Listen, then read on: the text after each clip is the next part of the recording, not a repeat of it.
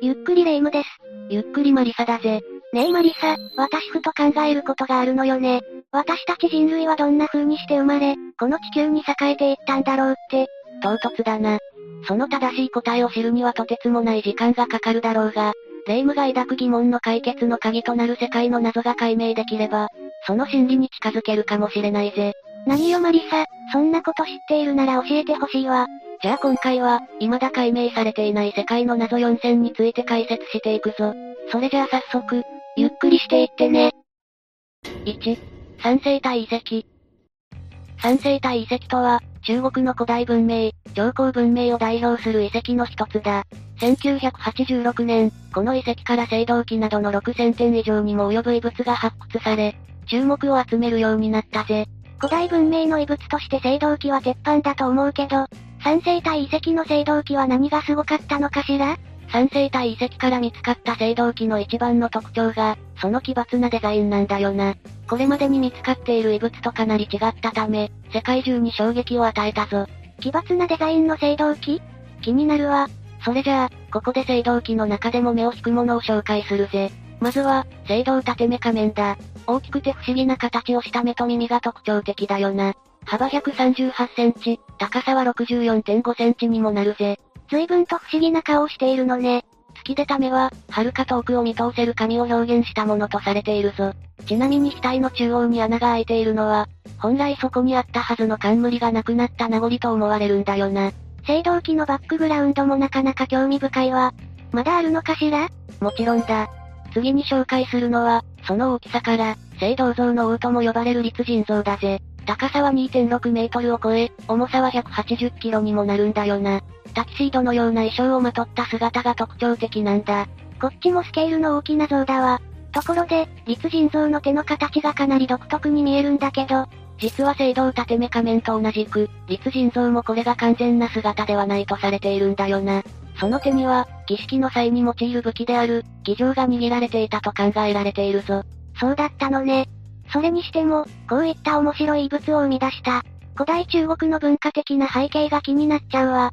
三星体遺跡を生み出したのは、紀元前1万4000年頃から、紀元前1000年頃にかけて栄えた長江文明だ。この遺跡の他には、稲作の発展が見られるな。長江文明は、中国を流れる大河、長江の周りで広まったとされるぞ。中国の川といえば、黄河も代表的よね。紀元前5000年から2000年頃に黄河周辺で栄えた黄河文明は、農耕や土器、魔性石器が有名だな。当初、黄河文明は、中国文明の発祥の地と考えられてきたが、それは正しくないことが分かってきたんだ。どういうことかしら？1970年代に、長江のあたりで、大量の稲もみなどといった稲作の痕跡である、カボト遺跡が見つかったぜ。このカボト遺跡の発見により、黄河文明とは全く異なる経緯で発達した文化が中国内にあった、という事実が明らかになったぞ。確かに、中国ってめちゃくちゃ広いから、十分にありえそうだわ。ちなみに黄河文明は畑作が中心の、長江文明は稲作が中心の文明とされているんだよな。例えば長江文明が栄えたとされる場所では、稲作が盛んな地域に特有である高床式の建物が見られたぜ。そういえば高床式の建物って、日本の歴史の勉強でもやった気がするわ。ああ、地面よりも高い位置に床を設置し、そこに米を保管することで、湿気やネズミ対策になるんだよな。長江文明って、結構昔の日本との共通点もあるのね。なんなら、日本の稲作も長江文明が発祥の地という説があるくらいだ。それ以外にも、長江文明にはまだ多くの魅力や謎があるんだぜ。ふむふむ。もっと知りたいわ。例えば、前半でいくつか興味深い青銅器を紹介したよな。これらは、古代人類文明の謎を解き明かす鍵になる、とまで言われており、考古学界に大きな衝撃を与えたぞ。あれは見た目もかなり衝撃的だったけど、見た目以上にヤバい謎が隠されているというのかしら？先ほども説明したが、当初は黄河文明が中国文明の発祥の地とされてきたんだよな。故に黄河文明のことがわかれば、古代中国の神話の研究なども進むと思われていたぜ。でも、実は全く別の文明が中国内に存在していたのよね。それを証明したのが、先に紹介したカボト遺跡。そして1980年代に見つかった、三星体遺跡からの数々の出土品だ。これらの遺跡や出土品は、上皇文明が黄河文明とは完全に独立していたことを示したぞ。青銅器は奇抜なデザインのものばかりで、見ていて面白かったけど、あれから何がわかるのかしら？青銅器の存在により、その文明に階級社会が存在したという事実、そして当時の人々が、どのような精神世界を描いていたのかまでをも知ることができるんだ。ほう。考古学って奥が深いのね。一体三生体遺跡にはどんな神話が眠っているのか、気になるわ。実は三生体遺跡を調査、研究したところ、ここから出土した遺物は、極めて高度な精神世界や表現レベルに達しており、他の文明の遺物とは比較ができないことが明らかになったんだよな。これは大変なことだぜ。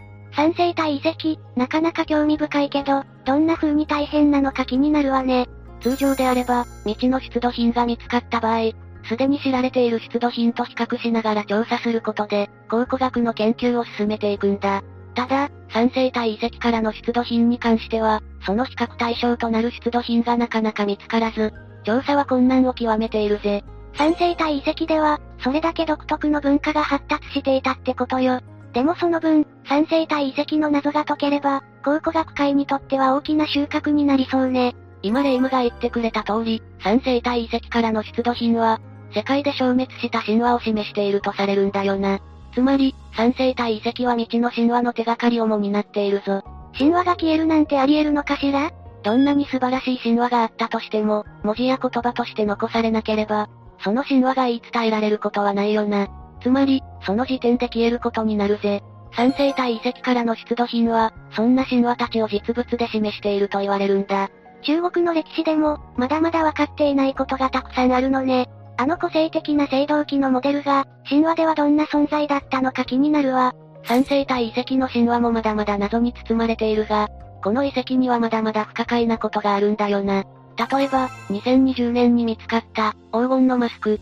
顔の右半分の仮面であり、300g ほどとされるぞ。青銅器だけじゃなく、そんなきらびやかなものも見つかっているのね。ただ、その遺跡のある場所は山々に囲まれているため、金箔を作り出す技術がどこからどのように伝わってきたのかが謎に包まれているんだ。まさかとは思うけど、三生体遺跡の文化は宇宙人から伝えられたとか？様々な説が出されているが、宇宙人が三生体遺跡に関わっている説も存在するぞ。いずれにせよ、三生体遺跡の謎を解き明かすことで、人類や世界の神話の起源を解き明かすことだってできるかもしれないな。これからも三生体遺跡には注目ね。さて、引き続き謎に包まれた遺跡を解説していくぞ。2、クイクイルコのピラミッド。メキシコ盆地の南西部にあるクイクイルコは、紀元前800年から紀元550年頃にかけて栄えた都市だ。そんな地に、円形のピラミッドがポツンと残されているんだぜ。引き続き紀元前の遺跡ね。ピラミッドといえばエジプト。そして三角のイメージだけど、こういう形のものがメキシコにあるなんて面白いわ。ピラミッドは多くの石を積み重ねて作られており、直径80メートル、高さ20メートルにもなるぞ。そんなピラミッドの構造は太陽の動きにも関わると言われており、宗教的な儀式に使われていたとの説があるな。積み重なった石を見ると、ピラミッドを作るのにも、とてつもない時間がかかっていそう。クイクイルコの人々が、それだけ信仰を大事にしていたということだろうな。ちなみにこのピラミッドは4回にわたって増改築がされているぜ。これ以外にも、多くの神殿ピラミッドが見られるんだ。当時のクイクイルコの人々の生活や思想が気になるわ。実はクイクイルコの実態は、未だに謎に包まれたままなんだよな。というのも紀元後70年と紀元後150年頃、数回の火山の噴火によって大きな被害を受けたクイクイルコは、一気に衰退してしまったんだぜ。一時はメキシコで最も栄えたクイクイルコの都市も、溶岩流に覆われてしまったんだ。それはお気の毒な。そんな中でもクイクイルコについて分かっていることとか、ちょっとでもないのかしら？クイクイルコからは、アステカ神話の火の神である、ウェウェテを取るなどを崇拝するための土器や土偶が見つかっているぞ。アステカ神話は中央メキシコに伝わる神話であり、太陽崇拝が重んじられていたんだ。ピラミッドもそうだったけど、ここでは太陽が鍵になっている感じね。ここで一つの謎が生じるぜ。アステカ神話は15世紀頃に栄えた神話とされているんだが、クイクイルコが栄えていたのはそれよりもずっと前だったよな。確かに。それって、クイクイルコの文化が、後のメキシコにおける、神話の原点になっているってことかしら？そのように考えられているぜ。現代になって、アステカ神話の神々への信仰が再び重視される傾向も見られるようだな。クイクイルコの文化が現代人に与える影響も決して小さくはないぜ。それじゃあクイクイル湖の都市は火山で滅んでしまったはずなのに、その文化や信仰はどうやって後世に受け継がれたのか気になるわ。実はクイクイル湖の都市が火山の噴火で衰退したのとほぼ同じタイミングで、同じくメキシコにある古代都市、テオティワカンが栄えていったとされるんだよな。噴火の被害から生き延びたクイクイル湖の人々が、テオティワカンに逃げ出し、新たな文化を築いたのではないかとも言われるぞ。テオティワカン、また新たな都市の名前が出てきて、こんがらがりそうよ。テオティワカンは紀元前2世紀から紀元後6世紀にかけて栄えた都市だ。クイクイル湖のピラミッドと同様、太陽信仰を重んじたピラミッドなどが残されているぞ。テオティワカンの遺跡は世界遺産にも指定されているんだ。そんな風にして文化は受け継がれていったのね。ロマンのある話だわ。ただ、クイクイル湖の人々がテオティワカンに移り住んだとしたら、また別の謎が浮上するんだよな。それが、クイクイル湖で特徴的だった円形のピラミッドが、テオティワカンでは見られない点なんだ。あら、あの特徴的な形は、あくまでクイクイル湖特有だったのね。テオティワカンでは、紀元後200年頃に作られ、世界でも3番目の大きさを誇る、太陽のピラミッドが有名だが、クイクイル湖のものとは違う姿をしているぜ。太陽信仰の儀式の場であったことは共通していたようだが、元からテオティワカンで暮らしていた人々の考えも踏まえて作られた、みたいな感じなのかしら？クイクイル湖の人々が何を思って丸い形のピラミッドを建てたのか、気になるわ。クイクイル湖の文化が、その後に栄えたアステカ神話の元になっている可能性も高いからな。この謎が解ければ、アステカ神話の研究も進むと思うぜ。テオティワカンについて分かっていることを元にして、クイクイル湖の謎について考察することはできないのかしら？それについてなんだが、テオティワカンについての記録もほぼ存在しないんだよな。だから、わずかに残された手がかりをヒントに研究を進めていくしかないんだ。気が遠くなりそう。やっぱり考古学の研究って茨の道だわ。大変だが、あれやこれやと仮説を考えながら前に進んでいくしかないぜ。ある説によればテオティワカンのピラミッドは、クイクイル湖から避難してきた人々が、噴火を起こした火山を模して作ったものと言われるな。クイクイル湖の人たち、どうしてまた、自分のふるさとをめちゃくちゃにした山をモデルにしたピラミッドを作っちゃったの？噴火という辛い出来事とはいえ、やはりふるさとを忍ぶ思いが強かったのだろうな。それと同時にクイクイル湖の人々は、神々の力で災害を防ぐことを望んだと考えられているぞ。現代日本に生きる私には想像がつかないけど、当時の人たちにとって神様は大事な心の支えになっていたのね。やがてテオティワカンが滅びて、600年ほどの時が過ぎると、1300年代にアステカ人がやってきたぜ。アステカ人たちは、テオティワカンの人々が残した遺跡を元に文明を築いていったぞ。太陽の信仰を受け継いだアステカ人たちもすごいわ。ちなみにテオティワカンが滅びてしまったのはどうしてなの？それが、詳しくは分かっていないんだよな。貧しい暮らしをしていた庶民が、支配者たちに対して起こした暴動が原因なのでは？とは言われているが、もしそうだとしたら、立派なピラミッドができるまでに栄えたのにもったいないわ。争いは、人類の歴史とは切っても切れない問題なんだぜ。さて、次もクイクイルこと同様、ある災害によって滅びた都市の謎について紹介するぜ。3、海に沈んだ古代都市ヘリケ。古代ギリシャの都市、ヘリケは、紀元前373年に津波により丸ごと沈められてしまった場所だ。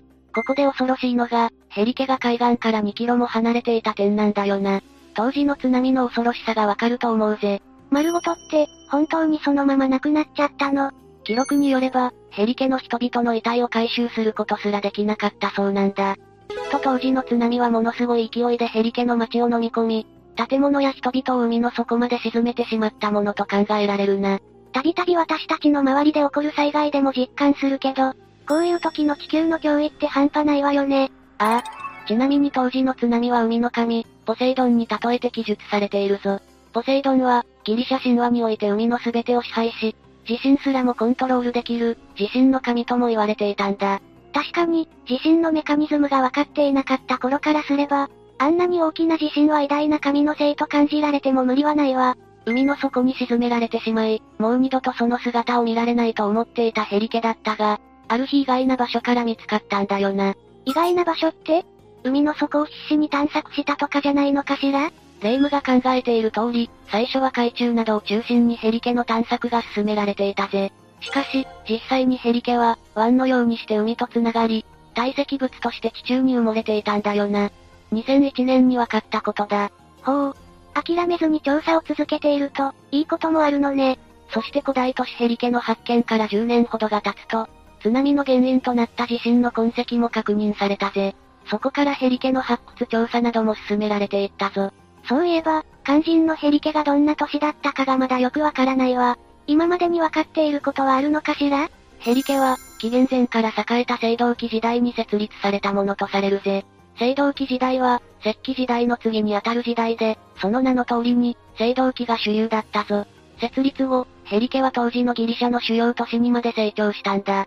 そんなに立派な都市だったのね。やがてヘリケは宗教と文化の中心地になり、ギリシャ語で、ポリスと呼ばれる都市国家となったぜ。そして、ヘリケからは興味深いものが回収されたぞ。その一つが効果だ。お、当時のヘリケの人々の生活が垣間見えそうだわ。そのコインは銅でできており、表にはポセイドンの頭が、裏にはポセイドンが使っていた3つの歯を持つ武器である、トライデントが書かれていたぜ。ヘリケの寺院もポセイドンに捧げられるなど、実はポセイドンはヘリケの守護者のような存在だったんだ。神話とはいえ、まさか自分たちのふるさとがヘリケの守護者、ポセイドンに沈められるなんて。津波が起こるよりも前、エーゲ海の向こうからイオニア人という人たちが、古代ギリシャに渡ってきたんだよな。そこでヘリケの人たちが、イオニア人に対してポセイドンの銅像を与えることを拒否したところ、ポセイドンがヘリケの人々に対して復讐を図ったと考えられているぜ。そういえば、神様が人間に対して怒って大地を沈めたって神話、他でも聞いたことがある気がするわ。これについては、古代ギリシャの哲学者、プラトンが唱えた、アトランティス大陸の伝説なんかが有名だよな。アトランティス大陸は資源に恵まれ、圧倒的な軍事力を誇っていたにもかかわらず、欲にまみれた人々に腹を立てた神々の王、ゼウスによって、一晩で沈められてしまったんだ。アトランティス大陸を唱えていたのも古代ギリシャの人だったのね。ギリシャって何かと興味深い伝説が生まれる場所だと思うわ。古代都市、ヘリケについては、今も発掘調査が続けられているぞ。この調査で、ローマ時代の道路の痕跡が確認できたとのことだ。この調子で、当時のヘリケの人々がどんな生活をしていたのか、少しずつ分かってくればいいよな。面白そうな調査ね。現地に行けば、当時のヘリケの街並みを想像したりして楽しめそうだわ。また、ヘリケには様々な民族の集団が居住していたため、研究を進めることで、紀元前から現代にかけて、ヘリケの全体像があらわになるとも予想されているぜ。ヘリケの人たちがどんな信仰を重んじていたのかとかもわかれば面白そうよね。いずれにせよ、この古代都市、ヘリケが、世界中の考古学者たちを魅了させ続けていることは間違いないぞ。これからも注目していきたいスポットの一つだ。世界にある、色々な興味深い場所について知れて楽しかったわ。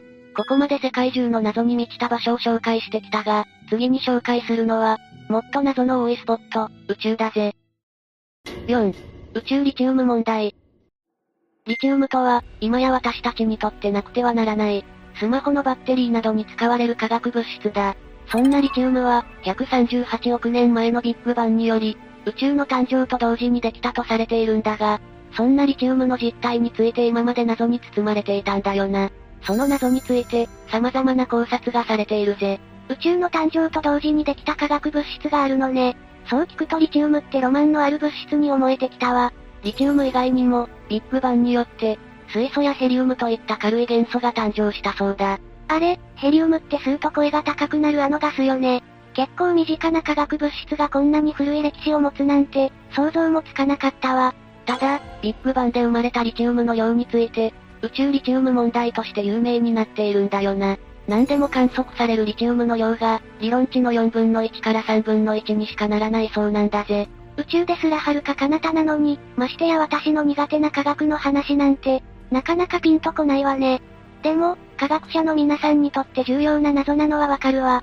科学用語ばかりを並べて説明しても、退屈に感じられちゃうよな。ところでレイムは、宇宙の暗黒物質、ダークマターという言葉を、聞いたことがあるか？あるわ、実態はよくわからないけど、謎に包まれた部分がかえって私たちを引きつけるのよね。ダークマターは宇宙の質量の27%を占めると言われるが、一切の電波や光すらも発せず、直接観測することはできない物質だぜ。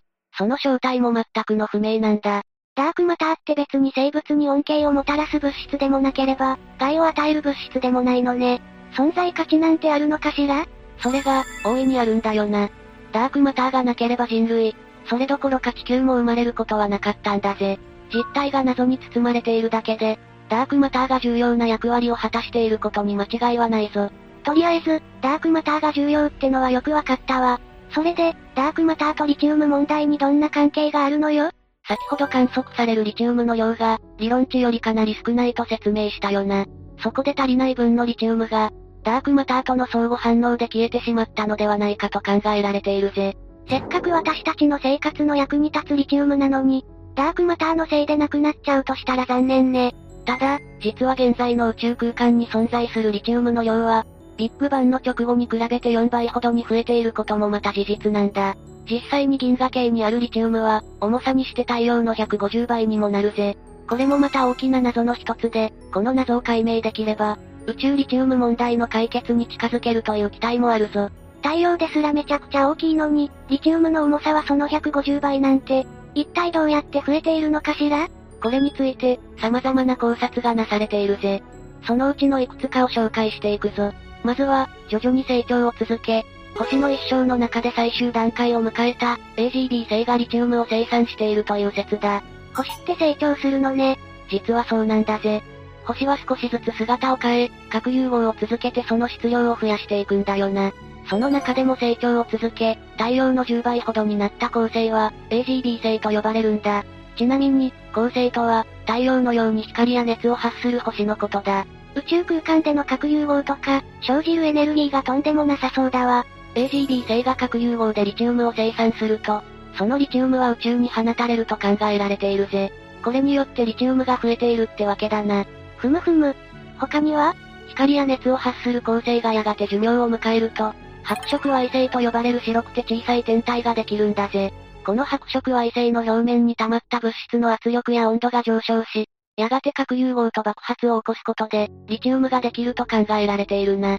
星にも寿命があるなんて、なんだか儚いわ。実際にこの爆発及びリチウムの生成はスバル望遠鏡で観測されており、最も信憑性の高い説なんだぜ。お、謎の解決に近づいてるじゃないの。今後の課題は、このメカニズムをどのように宇宙リチウム問題につなげるかだな。東京大学の研究者たちもこの問題解決に向けて取り組んでおり、これから期待の高まる話題だぞ。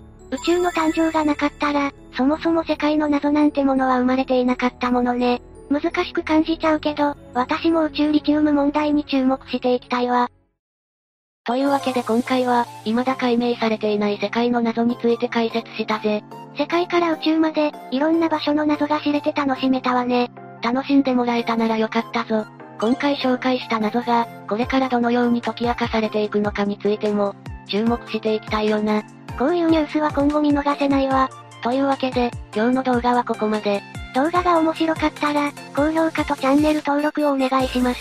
最後までご視聴いただきありがとうございました。